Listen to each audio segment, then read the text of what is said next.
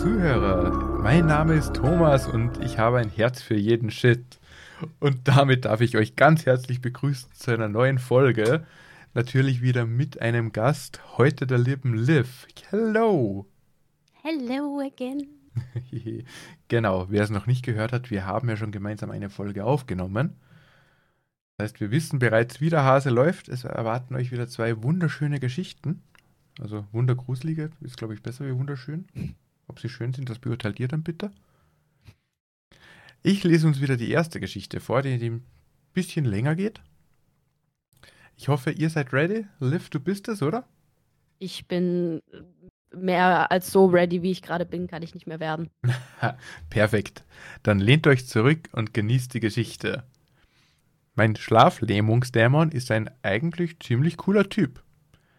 Geschrieben von Wright Chris Wright. Meine erste Erinnerung an eine Schlaflähmung hatte ich, als ich zehn Jahre alt war. Ich erinnere mich daran, weil es der Abend war, an dem meine Eltern mich ins Kino mitnahmen, um Shrek 2 zu sehen, weil ich gute Noten auf meinem Zeugnis hatte. Es war eine Abendvorstellung, also kamen wir spät nach Hause und meine Mutter steckte mich direkt ins Bett, als wir nach Hause kamen. Es war etwa 4 Uhr morgens, als ich aufwachte. So viel verriet mir das Licht meines Weckers. Ich konnte nicht spüren, weder meinen Schlafanzug auf der Haut noch die Wärme meines Kopfes auf dem Kissen. Ich konnte meine Arme und Beine spüren, aber sie fühlten sich schwer an, als ob ein großes Gewicht sie niederdrückte. Ich versuchte zu schreien, aber ich konnte nicht. Meine Stimme blieb mir im Hals stecken, meine Lippen konnten sich nicht bewegen. Ich brachte ein schwaches Stöhnen hervor, das sich wie eine Mischung aus dem Quaken eines Frosches und dem Stöhnen eines Zombies anhörte, aber das war alles. Ich dachte, ich sei tot, so fühlt sich der Tod an. Wach sein, aber sich nicht bewegen und niemandem etwas sagen können. Mein Verstand rang mit der Vorstellung, in einen Sarg gelegt zu werden, unfähig, irgendjemandem zu sagen, dass ich hier drinnen noch lebte, unfähig, mich zu bewegen oder etwas zu sagen, während sich der Deckel schloss und sie mich in die Erde legten, noch lebend. Meine Angst ließ nach, als ich spürte, wie mein Herz als Reaktion auf meine beinahe Panikattacke in meiner Brust pochte. Ich wurde mir auch meiner Atmung bewusst, die sich verlangsamte, als die Angst nachließ. Ich beruhigte mich ein wenig und dachte, es sei nur ein Traum. In diesem Moment sah ich ihn zum ersten Mal. Mr. Brownstick Legs. Er kauerte in der Ecke des Zimmers neben meinem Kleiderschrank.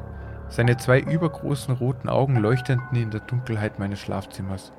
Sein Gesicht war wie eine Porzellanmaske, weiß, ausdruckslos, ohne Mund oder Nase, nur mit diesen beiden eindringlichen roten Augen. Als er aufstand, entfaltete sich sein Körper wie Origami, bis sein Kopf die Decke erreichte.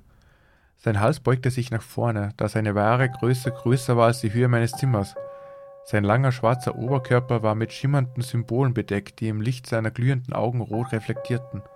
Er stand auf zwei dünnen, spindeldürren Beinen, die in den Schatten des Raumes verschwanden.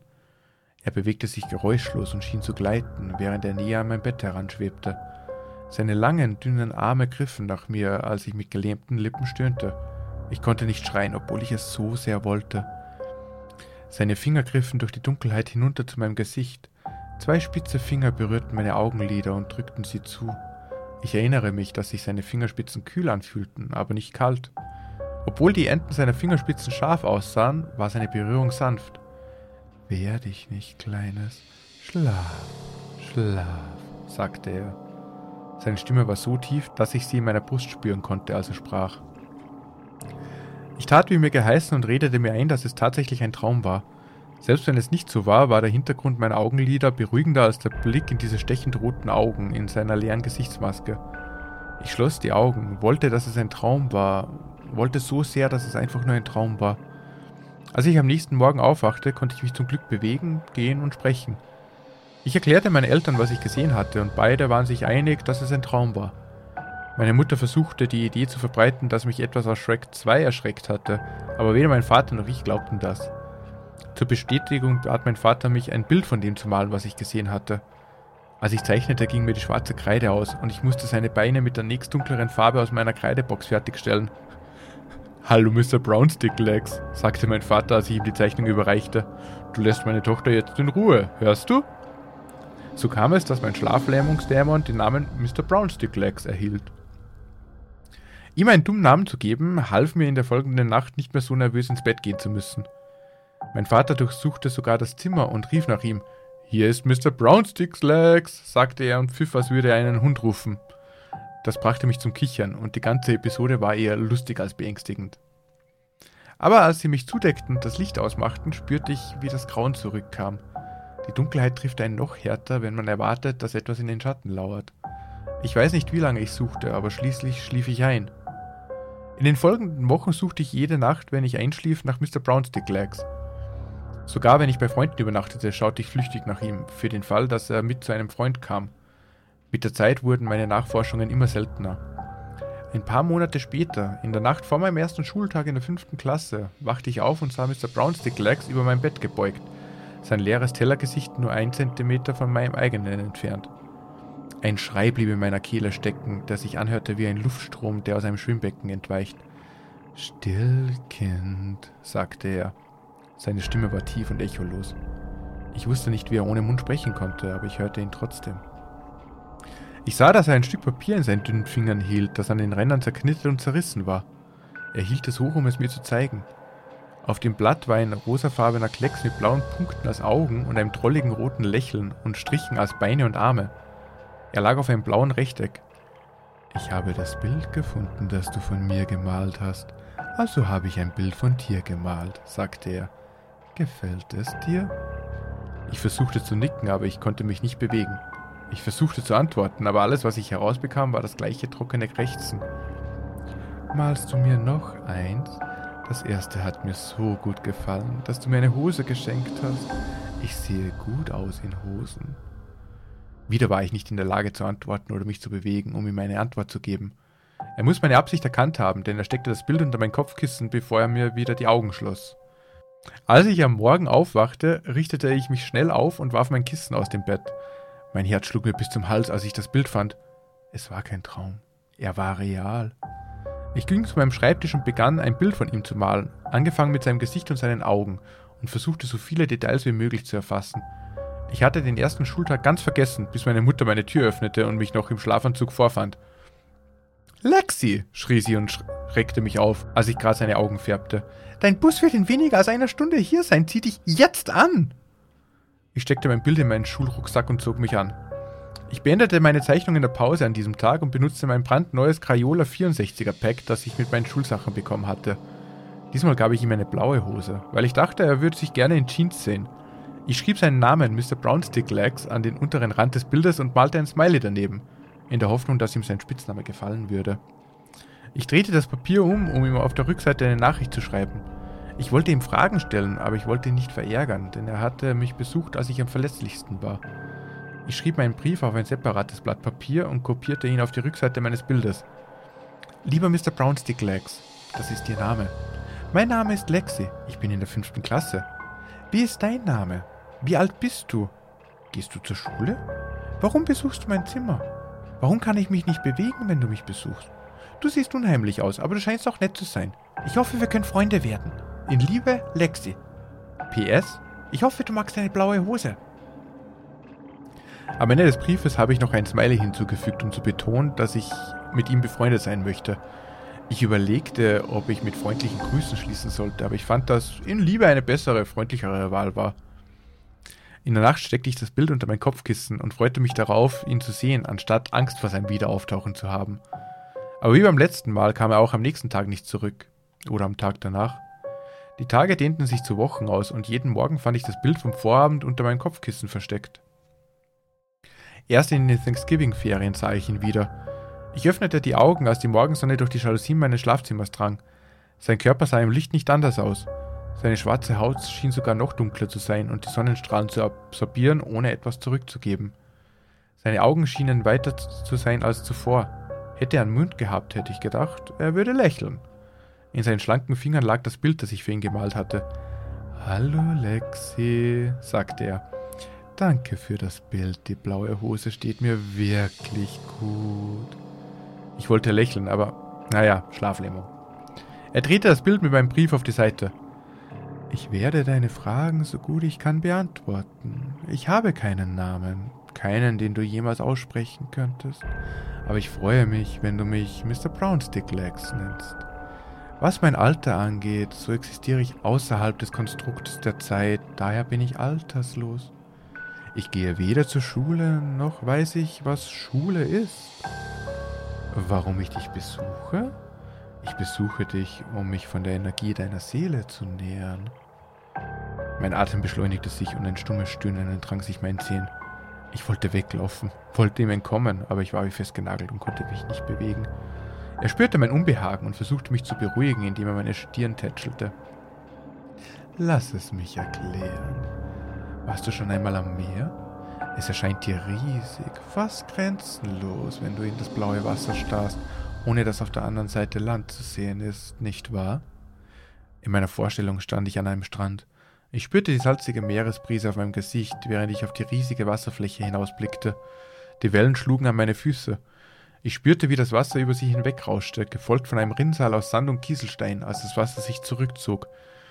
Deine Seele ist wie ein Ozeankind, riesig, grenzenlos, undefinierbar durch Worte für dein Verständnis. Ich nehme nur einen winzigen Schluck, ein einziges Glas Wasser aus einem riesigen Ozean. Ich bin nicht jemand, der einen ganzen Ozean verschlingen könnte. Dunkle Wolken bildeten sich über dem Wasser, während ich auf die weißen Wellen starrte. Die Wolken lösten einen heftigen Regenguss aus, der den Horizont grau färbte, als der Regen vom Himmel auf den Ozean fiel. So wie der Regen über den Ozean fällt, kann sich deine Seele mit mehr auffüllen, als ich jemals verbrauchen könnte, nicht einmal in tausend deiner Jahren. Fühlst du dich jetzt besser? Am Strand in meiner Vorstellung nickte ich. In meinem Schlafzimmer nickte er mir zurück. Gut. Was deine letzte Frage angeht, warum du dich nicht bewegen kannst, so treffen wir uns an einem Punkt außerhalb deiner Zeit, wo sich deine und meine Welt berühren. Dein physischer Körper kann sich hier nicht bewegen, aber wenn du darauf bestehst, kannst du lernen, mit deinem Geist mit mir zu sprechen. Und ich werde deine Fragen im Austausch für deine Zeichnungen beantworten. Du kannst Bilder von allem zeichnen, was du willst. Ich möchte mehr von deiner Welt wissen. In Gedanken nickte ich wieder. Dieses Wissen ist ein Geschenk, damit wir einander besser verstehen können. Ich bin nicht jemand, der dir wehtun würde. Er drückte seine Fingerspitzen wieder auf meine Augenlider und schloss sie. Vor meinem geistigen Auge war ich immer noch am Strand, aber die Sonne ging unter und durch den Regen waren keine Sterne zu sehen. Mit dem Geräusch des fallenden Regens schlief ich wieder ein. Am nächsten Morgen bat ich meine Eltern um ein Skizzenbuch und Buntstifte. Sie versuchten mich bis Weihnachten hinzuhalten, aber da ich die meisten Nachmittage und Wochenenden damit verbrachte, in meinem Zimmer Bilder zu zeichnen, durfte ich eines meiner Geschenke eine Woche früher auspacken. Ein Skizzenbuch mit 100 Seiten und eine 50er Packung Crayola-Buntstifte. Ich begann damit, den Rest meiner Familie zu zeichnen. Mama, Papa, mein kleiner Bruder Tommy, unsere Katze Libby und, obwohl sie gestorben war, unseren Hund Pancakes. Als nächstes zeichnete ich unser Haus, dann unser Auto, dann meine Schule. Ich zeichnete alles, was mir einfiel. Bäume, Vögel, Insekten, bis mein Skizzenbuch voll war. Von meinem Taschengeld kaufte ich weitere Bücher, um weiterzeichnen zu können. Ich verfeinerte mein Handwerk, indem ich meine früheren Zeichnungen detaillierter nachzeichnete. Meine Gedanken kreisten um seine Formulierung. Ich bin nicht jemand, der einen ganzen Ozean verschlingen könnte. Ich wollte ihn fragen, ob es Leute gab, die das konnten, aber ich war mir nicht sicher, ob ich so etwas wissen wollte. Mr. Brownstick Legs kam erst in meinem ersten Jahr in der Highschool zurück. Für ihn war es, als wäre keine Zeit vergangen. In der Zeit zwischen den Besuchen las ich über das luzide Träumen, damit ich bei seiner Rückkehr besser in der Lage war, mit ihm zu sprechen. Er hielt mein Buch in den Händen, blätterte durch meine Zeichnungen und war begeistert von der zunehmenden Verfeinerung meiner Zeichenkünste. Ich hatte Dutzend Skizzenblöcke gefüllt und war bei meinen Zeichnungen von Crayola auf Prismacolor Premier Stifte umgestiegen. Seine größte Überraschung war, als er mir ein Kompliment für meine Zeichnungen machte und ich ihn ansprach. Danke, sagte ich und sah die Worte in meinem Kopf, während ich sie laut aussprach. Wenn er einen überraschten Gesichtsausdruck hatte, so zeigten es seine Augen. Du bist sehr fleißig gewesen, Kind, sagte er. Hast du irgendwelche Fragen, die du gerne stellen möchtest? Ich zögerte, aber schließlich formte ich die Worte in meinem Kopf. Gibt es Kreaturen, die einen ganzen Ozean verschlingen können? Er antwortete nicht sofort, was mich denken ließ, ich hätte nicht richtig gefragt. Als ich ihn ein zweites Mal äh, fragte, legte er einen Finger an meine Lippen, als wollte er mich zum Schweigen bringen. Es gibt Leute, die das können. Man nennt sie Dunkelmächte. Sie sind in der Lage, ganze Seelen zu verzehren, sie zu entleeren, sie trocken und unfruchtbar zu machen. Du solltest sie nicht fürchten, aber du solltest sie auch nicht provozieren. Seine Augen blickten nach unten, als wären sie besorgt oder ängstlich. Wie sehen sie aus? fragte ich. In meinem Kopf tauchten Bilder von großen, schrecklichen Kreaturen auf. Spinnen, größer als das Empire State Building, auf dünnen, spindeldürren Beinen aus Schatten und Rauch. Tentakelmonster in den Meeren, die Blauwale wie Spielzeug hochheben und sie mit ihren gebogenen Chitinschnäbeln in Stücke reißen. Große, grässliche, fliegende Kreaturen, die mit dem Schlag ihrer ledrigen Flügel Obstgärten und Wälder umwarfen. Ich habe sie dir nur gezeigt, weil du danach gefragt hast, sagte Mr. Brownstick Legs. Aber es ist besser, wenn wir nicht über sie reden oder nachdenken. Lass sie einfach sein. Ich nickte in Gedanken. Er beugte sich vor und drückte sein tellergroßes Gesicht an meinen Kopf, als wollte er mich auf die Stirn küssen, was seltsam war, da er keinen Mund hatte. Dann schloss er wie üblich meine Augen und ich schlief wieder ein. In den letzten Jahren der Highschool geriet mein Leben aus den Fugen. Mein Vater verlor seinen Job und als sich die Suche nach einem neuen Job hinzog, begann er zu trinken, um mit seinem Versagen fertig zu werden. Er war nicht missbräuchlich, aber es war auch nicht lustig, mit ihm zusammen zu sein. In den folgenden Monaten verstummten die Streitereien meiner Eltern, wenn ich den Raum betrat, und sie begrüßten mich mit einem Lächeln, als ob nichts wäre. Das dauerte bis zu dem Tag, an dem ich von der Schule nach Hause kam und sie sich über eine Zwangsvollstreckung der Bank stritten. Wir zogen an einem Wochenende von unserem Haus in der Vorstadt in eine Wohnung auf der anderen Seite der Stadt. In dieser Zeit verinnerlichte ich meine Gefühle. Ich zog mich von meinen Freunden und schulischen Aktivitäten zurück, abgesehen von der Kunst AG, der einzigen, die wir uns noch leisten konnten. Ich sah, wie meine Freunde zur Schule fuhren und dort abhingen, während ich mit dem Bus fuhr, weil ich zu arm und zu weit weg war, um mitzumachen. Auch mein Geschmack begann sich zu ändern. Der Bubblegum-Pop von Katy Perry, Kesha und Taylor Swift war out. Stattdessen hörte ich Pierce the Wheel, Sleeping with Sirens und Bring Me the Horizon. Meine Kleidung und mein Make-up wurden dunkler, mehr schwarze T-Shirts und Röcke mit schwarzen Eyeliner und schwarzen Fingernagellack. Meine Mutter nannte das meine Kruftephase, was sie nicht verstand.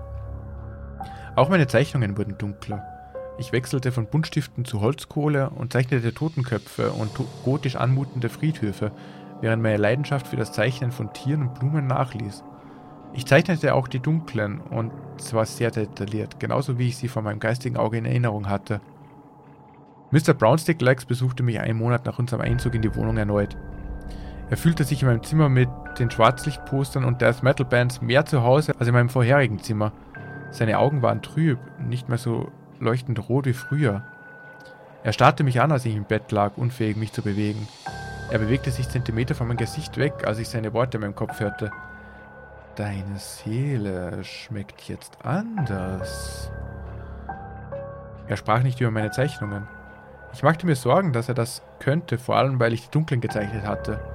Ich habe sie nicht nur gezeichnet, sondern auch über sie nachgedacht und darüber, was für einen Schaden sie anrichten könnten, wenn sie erwachen. Er schien traurig über mich zu sein, obwohl es schwierig war, seinen Gesichtsausdruck zu lesen, da er kein Gesicht hatte. Er tätschelte meine Stirn wie zuvor, aber er schloss nicht meine Augen, bevor er ging, wie er es sonst immer tat.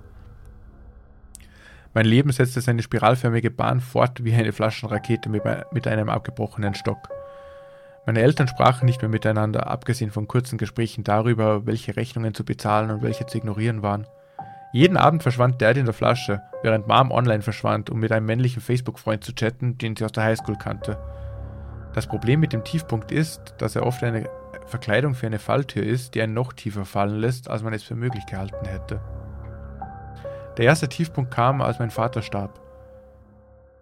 Er fuhr spät nachts mit einer leeren Flasche Bourbon auf dem Beifahrersitz von der Straße in eine Kiesgrube. Ich weinte, aber es fühlte sich hohl an. Ich fühlte mich hohl. Selbst als Mom versuchte, mich in den Arm zu nehmen, fühlte ich nichts in mir. Keine Trauer, keine Schuld, nichts. Ich verschwand in meinen Skizzenbüchern und zeichnete noch dunklere, noch verstörende Bilder. Tod, Verstümmelungen, lebendige, akkurate Darstellungen der niedlichen Tiere, die ich früher gerne gezeichnet hatte. Meine Freunde sprachen nicht mehr mit mir, was in Ordnung war, weil ich sowieso nicht mehr mit ihnen reden wollte. Ich fand Leute, mit denen ich abhängen konnte. Keine Freunde. Aber Leute, die mir Zugang zu Momenten chemisch induzierter Euphorie verschafften, um das Leben für eine Weile zu vergessen. Einfach so öffnete sich die Falltür, die mich auf einen neuen Tiefpunkt der Sucht fallen ließ. Eine Sache hatte ich mit meinem Vater gemeinsam, aber anstatt in eine Flasche zu fallen, fiel ich in eine Nadel. Ich stahl Geld aus dem Portemonnaie meiner Mutter, um meine Gewohnheiten zu finanzieren, ohne dass sie es bemerkte. Sie war mit ihrem alten Facebook-Freund beschäftigt, der von einer Online-Bekanntschaft zu einem nächtlichen Übernachtungsgast geworden war. Als die Zeit kam, mein letztes Schuljahr zu beenden, machte ich mir nicht die Mühe, zurückzugehen. Ich zeichnete weiter und füllte ganze Skizzenbücher mit den dunklen Bildern, die meine düstere Lebenseinstellung widerspiegelten. Die dunklen waren in dieser Phase meines Lebens die vorherrschenden Motive. Ich zeichnete sie, wie sie sich an der Menschheit gütlich taten, wie sie mit ihren gezackten Zähnen hinter Rauchlippen das Fleisch von den Knochen rissen. Eines Abends kam ich nach Hause und fand meine Mutter und ihren neuen männlichen Freund inmitten eines Streits vor. Es war anders als bei ihren Kämpfen mit Dad, gewalttätiger, körperlicher. Als er die Hand gegen mich erhob, weil ich versucht hatte einzugreifen, beschloss ich, dass es an der Zeit war abzuhauen. Ich verließ mein Zuhause und nahm jeden mit, der ein Auto hatte und mit dem ich es für kurze Zeit aushalten konnte. Ich bevorzugte diejenigen, die Zugang zu der chemischen Freisetzung hatten, nach der ich mich sehnte. Je mehr ich mich betäuben konnte, desto mehr konnte ich entkommen. Ich stellte fest, dass bestimmte Drogenkombinationen ähnliche Wirkungen wie eine Schlaflähmung hatten, bei der die Fähigkeit meines Geistes, die, Hand, die Handlungen meines Körpers zu kontrollieren, unterbrochen wurde. In diesen Momenten der betäubten Lähmung sah ich Mr. Browns Dick Legs aus der Ferne zusehen, wie ich den Schmerz betäubte. Ich sah auch das, was ich als die Dunklen wahrnahm, aber sie versteckten sich nicht in den Schatten, wie Mr. Browns Dick Legs es tat. Sie waren die Schatten. Ich rief auch nach ihnen, denn in diesen Momenten wünschte ich mir nichts sehnlicher als ausgehöhlt und leer zu sein. Eine Leere, die so dunkel war, dass kein Schmerz sie je durchdringen konnte. Als sie nicht antworteten, rief ich nach Mr. Brownstick Legs, aber er verschwand jedes Mal. Vielleicht war das alles nur eine von Drogen verursachte Halluzination. Eine Überdosis war nie meine Absicht. Ich habe zu sehr gepusht, habe versucht, den Rand der Leere zu finden, nachdem ich mich so niedrig gefühlt hatte, so sehr niedrig auf der Suche nach dem gewissen Extra, um den Hintergrundlärm herauszufiltern. Ich habe es zu weit getrieben und mir eine fast tödliche Dosis verabreicht. In einem Moment lag ich neben Fremden auf einer fleckigen Matratze in einer verlassenen Lagerhalle. Dann kam der anfängliche Rausch der euphorischen Glückseligkeit und dann nichts. Derjenige, mit dem ich damals unterwegs war, lud mich auf den Bordstein vor der Notaufnahme ab und machte mich zum Problem eines anderen. Das war mein Tiefpunkt, obwohl es sich damals eher wie ein freier Fall anfühlte. Ich verbrachte drei Wochen im Koma. Ich nahm meine Umgebung wahr und hörte die Ärzte und Krankenschwestern, die meine Vitalwerte überprüften und sich um meine Sauberkeit und Pflege kümmerten. Aber ich konnte mich nicht bewegen oder sprechen. Am Ende meiner dritten Woche auf der Intensivstation in einem Inkubator blickte ich auf und sah Mr. Brownstick Legs über mir schweben. Seine runden roten Augen blickten durch die Dunkelheit. Was hast du dir angetan, Kind? sprach seine Stimme in meinen Kopf. In meinen Gedanken stand ich neben ihm, mitten in einer riesigen Salzwüste. Der Boden war rissig und trocken, ein sechseckiges Muster, das sich in alle Richtungen erstreckte. Das ist jetzt deine Seele. Es gibt nichts mehr zu trinken. Ich hörte, wie sich das Piepsen meines Herzfrequenzmonitors in meinem Krankenhauszimmer beschleunigte, als die Angst in meinen Geist eindrang. Ich rief die Dunkelmächte, sagte ich. Ich habe sie gebeten zu kommen. Sie lehrten mich aus, lehrten meine Seele. Nein, mein Kind, du hast das getan. Du hast nicht aufgefüllt, du hast nur verbraucht. Und jetzt bleibt nichts mehr übrig. Ich sank in der Mitte des Salzes auf die Knie, als ich ein Krummeln tief in der Magengrube spürte. Ich stützte mich auf meine Arme, aber es waren nicht mehr meine Arme, sie waren pechschwarz und leer. Ich konnte sie fühlen, aber wenn ich sie ansah, waren sie nur noch leere Räume aus Rauch und Schatten. Ich richtete mich auf mein Bein auf, aber sie waren nicht mehr meine Beine. Die Dunkelheit wirbelte meinen Oberkörper hinauf und meine Arme hinunter. Die Leere in mir verschlang meinen ganzen Körper, bis nur noch mein Kopf übrig war. Was geschieht mit mir? Ich hörte ein Knacken, als sich meine Arme und Beine teilten und acht schwarze, dünne Beine bildeten. Ich brach auf ihn zusammen, unfähig mich abzustützen. Mr. Brownsticks Legs ließ sich vor mein Gesicht nieder. Seine Augen waren nur Zentimeter von den meinen entfernt. Wie ich dir sagte, Kind, haben nur die Dunklen die Fähigkeit, einen ganzen Ozean zu verschlingen. Das ist dein Schicksal. Das ist es, was du werden wirst. Zurück im Zimmer sagte mein Herzfrequenzmonitor auf einen Nullwert ab. Ich spürte, wie die kalte Dunkelheit meinen Hals hinauf zu meinem Kopf wirbelte, als die Leere mich verschlang. Ich nahm die Krankenschwestern und Ärzte wahr, die sich um meinen Körper scharten und den Notfallwagen vorbereiteten. Aber alles, was ich spürte, war die Kälte, die alles verzehrte, was für mir übrig war. Hilf mir, stieß ich hervor.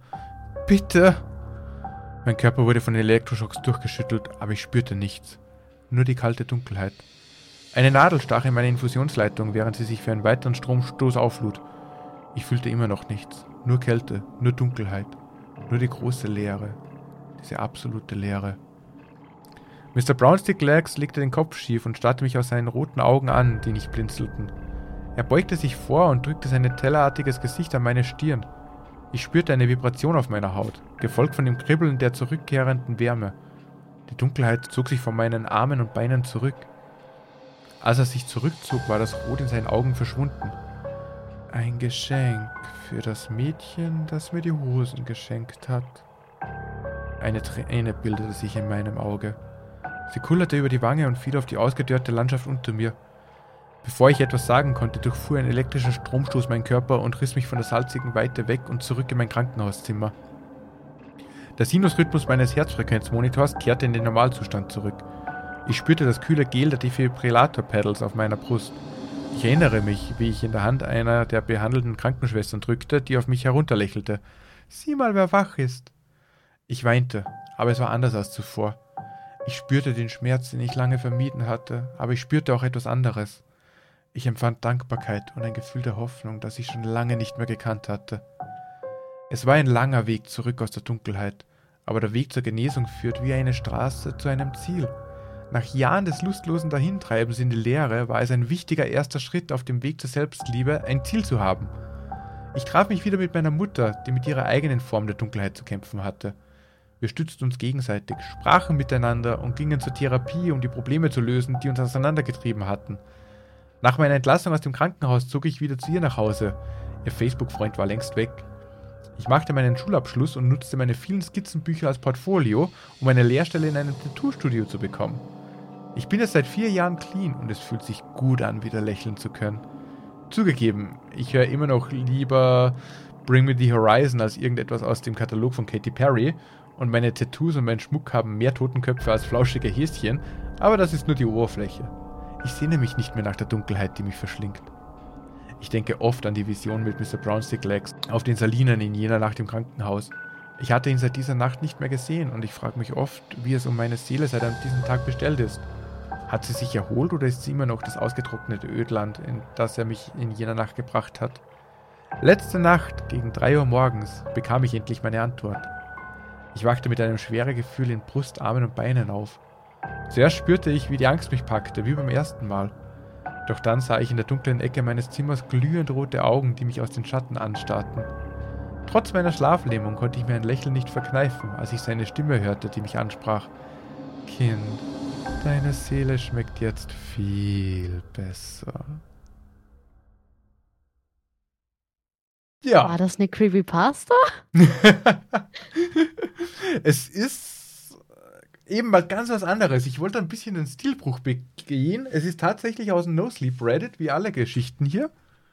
Also es ist als Creepypasta geführt.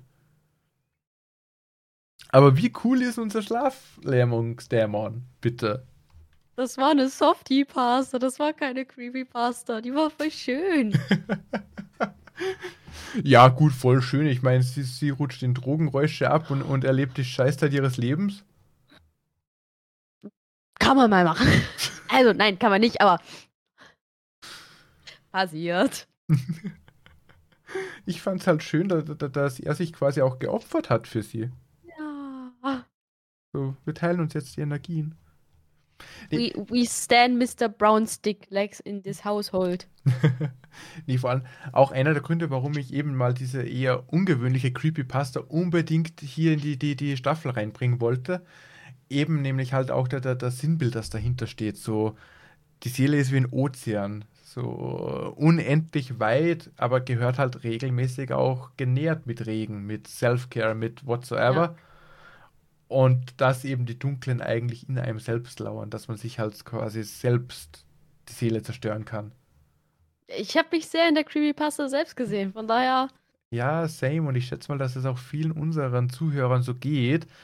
Ja. Und ich, ich meine, ich will hier jetzt nicht übermoralisch sein, natürlich bei dem Podcast, aber mit der Creepypasta kommt halt schon eine klare Message durch, die ich voll und ganz teilen kann, sage ich mal. Ja. Wir brauchen alle einfach einen Mr. Brownstick Legs. Ja. Und eben, jetzt sehen wir, dass Creepypastas nicht zwingend immer so spooky oder so sein müssen, weil creepy ist es ja trotzdem mit so einem Dämon, der, der, der sich ja. von einem nähert. Aber es kann halt auch mal im Gesamten betrachtet positiv sein. Ich finde es schön, dass quasi der Mensch mal der, der Böse in Anführungsstrichen in dem Fall war und nicht der Dämon. Stimmt, das noch dazu so. Es sind nicht immer nur die Dämonen die Bösen, sondern meistens sind die, die Menschen viel schrecklicher als irgendwelche Spukgestalten, finde ich. Ja. So, ich und meine, sie hat gegen ihre eigenen Dämonen verloren. Eben, sie wurde selbst zu einem Dunklen, vor dem sich selbst Mr. Brownstick Legs äh, gefürchtet hat. Aber eben, wie du sagst, es ist wirklich vergleichsweise, glaube ich, eine echt schöne Creepypasta mal. Ja, die war und, schön. Und eben die Message dahinter ist halt. Aber eben nach dieser schönen Creepypasta bin ich gespannt, welche Geschichte du für uns heute parat hast.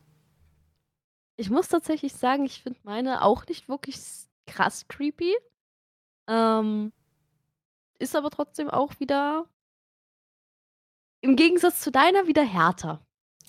Oh, ja dann, liebe Liv, gib's uns hart. Lassen wir jetzt im Raum stehen. Ein Gespräch mit einem Fremden im Bus, geschrieben von Flard. Flard, Flard, wie man es aussprechen möchte. Hm? fragte ich und zog eine Seite meiner Kopfhörer ab. Ich sagte, ich mag ihre Stiefel, wiederholte der Mann.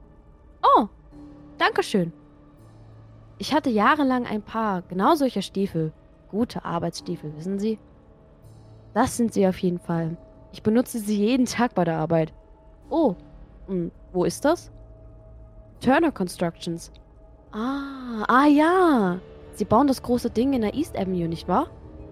Ja, Sir. Es wird eins der größten in dieser Stadt sein. Sieht so aus. Ich war auch mal auf dem Bau, wissen Sie? Das war vor langer Zeit. Ich habe schon angefangen, als deine Mom noch ein Kleinkind war. Ach ja? Mit einer Firma oder beruflich? Oder...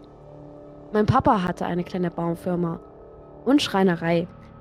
Er stellte mich ein, als ich vielleicht 15 war oder so. Das war im Jahre 1962. Wir haben hauptsächlich Häuser gebaut und ein paar kleine Wohnanlagen. Nicht so groß wie das, woran du arbeitest. Hat es Ihnen gefallen? Darauf kannst du deinen Arsch verwetten. Den ganzen Tag zu arbeiten war wie eine kostenlose Mitgliedschaft in einem Fitnessstudio. Und all die Vergünstigungen, die es mir, die es mit sich brachte. Vergünstigung? Er lächelte. Kannst du ein Geheimnis für dich behalten, Junge?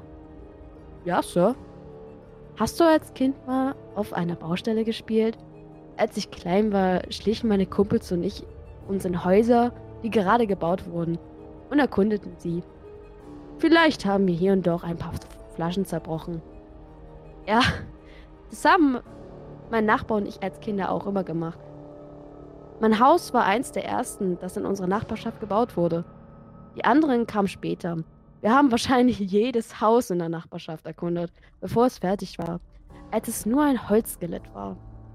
Und dabei vielleicht auch ein paar Flaschen zerbrochen, um die Wahrheit zu sagen. Natürlich habt ihr das. Er würde das nicht tun, wenn er die Gelegenheit dazu hätte. Aber das ist alles nur Kinderkram. Die wirklichen Vorteile kamen später im Leben, als ich erwachsen war. Oh? Oh ja, Junge. Stellen Sie sich Folgendes vor. Wir schreiben das Jahr 1980. Und es sind noch keine Handys in Sicht.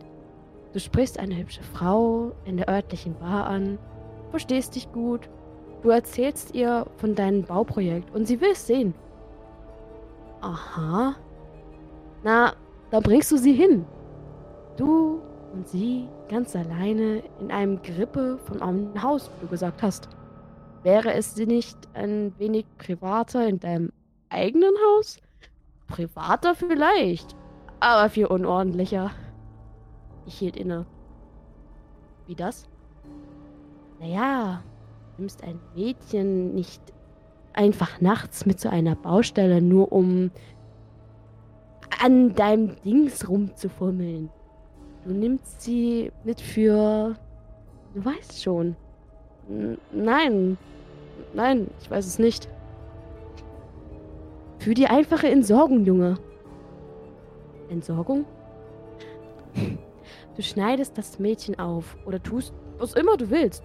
Du tust, was immer du mit ihr tun willst und vergräbst sie unter dem Haus. Du vergräbst sie und deine befleckten Klamotten. Auch dort unten. Wenn die Sache erledigt ist, sieht niemand das Zeug je wieder. Es ist verschwunden. Und am Ende steht ein nagelneues Haus auf deine Urkunde. Der Bus rollte zu einer Haltestelle. Also, das ist meine Haltestelle. Er stand auf, klopfte mir auf die Schulter und ich zuckte zurück. Er stieg aus dem Bus. Das Einzige, was mir durch den Kopf ging, war eine Erinnerung, als ich ein Kind war. Nicht älter als sechs. Meine Freunde und ich spielten Verstecken. Ich versteckte mich in einem Kriechgang unter meiner Veranda. Und als ich mich versteckte, fand ich ein paar Stiefel, das halb im Dreck vergraben war. Es waren genau dieselben Stiefel, die ich damals im Bus trug. Genau dieselbe Art von Stiefeln, die wir in den Kriechkellern aller Häuser in unserer Nachbarschaft gefunden hatten.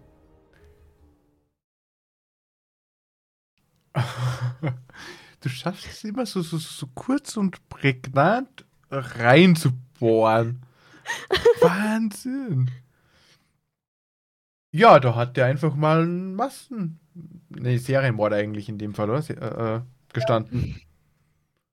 Ja, ja, Jack the Ripper 2.0. Das Gespräch mit einem Serienmörder in einem äh, öffentlichen Verkehrsmittel, man kennt, hat man doch ja. jeden Tag wollte gerade sagen, passiert mir jeden zweiten Dienstag. Also, Ey, was Neues. machst, wenn der Mann sowas droppt? Ich meine, er muss es dann ja eigentlich nur abstreiten. Äh, bring die Polizei mal dazu, dass sie unter den Häusern tatsächlich sucht. So, ey, der ja. hat das gerade gesagt, guck da mal. Ich, mir ist äh, eingefallen, als Kind habe ich da tatsächlich auch Stiefel gesehen. So. Vor allem unter jedem Haus. Eben. Ich, ich wäre mir echt nicht sicher, wie die Polizei auf sowas reagiert. Ob sie es äh, als Wahnvorstellung abtun, so Junge sucht den Psychiater, oder ob sie den Verdacht ernst nehmen und tatsächlich mal, ja, können wir ja gucken, zur Sicherheit.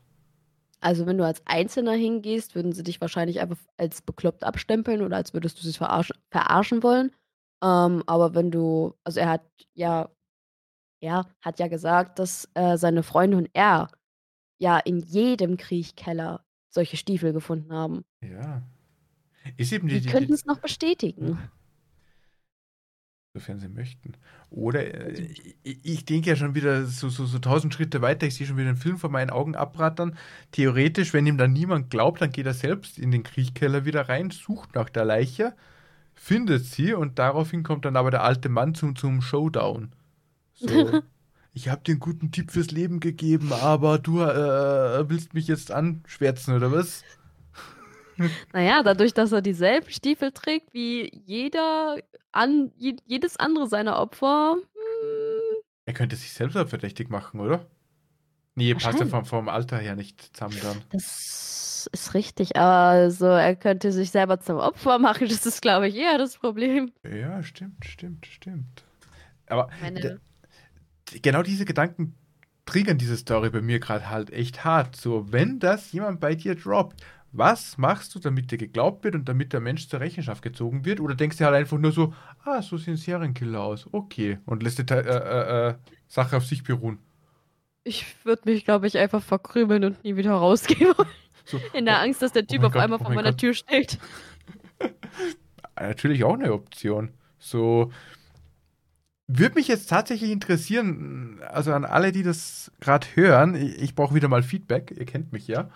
Äh, was würdet ihr machen, wenn ihr an, an unserer Stelle gerade wärt? Würdet ihr zur Polizei gehen oder eben, wie würdet ihr versuchen, dass dieser Mann zur Rechenschaft gezogen wird? Der hat gerade gestanden, dass er ein Serienmörder ist und da über 20 Frauen, wehrlose Frauen auf der Baustelle gekillt hat. Oder würdet ihr einfach sagen, so, nope, ist mir zu heiß, greife ich nicht an, habe ich gehört, danke, lasst mich in Ruhe. Gut, dass ich es weiß, hätte ich jetzt auch nicht wissen müssen. So, danke dafür. Ja, so Schönen Tag noch. Gibt es dieses klassische, so, so ZVI, zu viel Information, geweckt, Dude, danke. Ist ja auch eine, eine, eine berechtigte Option. Aber würde mich eben interessieren, ich, ich, ich, ich wüsste es ehrlich gesagt gar nicht. Oder ich würde ihn komplett als Spinner abtun. So, okay, ich habe eine Erinnerung, die gerade zufällig zu der Story passt, aber der alte Opa ist ja auch nicht mehr ganz bei Sinnen. Wäre auch noch eine Option. Ich würde es wahrscheinlich einfach verdrängen. Verdrängung. Haben wir schon in Nemo gelernt. Ja. Und wir verdrängen, drängen, drängen. oh Gott. Ja. Wir nehmen diese Informationen und schieben sie ganz weit weg. Wie macht ihr es, liebe Zuhörer? Ich freue mich auf die Kommentare. Ansonsten sage ich vielen Dank fürs Dabeisein. Dankeschön, Liv, für diese schöne Episode. Danke, dass ich dabei sein durfte. Checkt unsere liebe Liv unbedingt auf Instagram aus. Der Link ist unten in den Show Notes. Und ihr kennt das Spiel. Ich bedanke mich natürlich bei euch fürs Zuhören. Ich bedanke mich für, für die ganzen Interaktionen mit euch natürlich. Freut mich immer mega, die, äh, äh, euer Feedback zu lesen nach jeder Episode.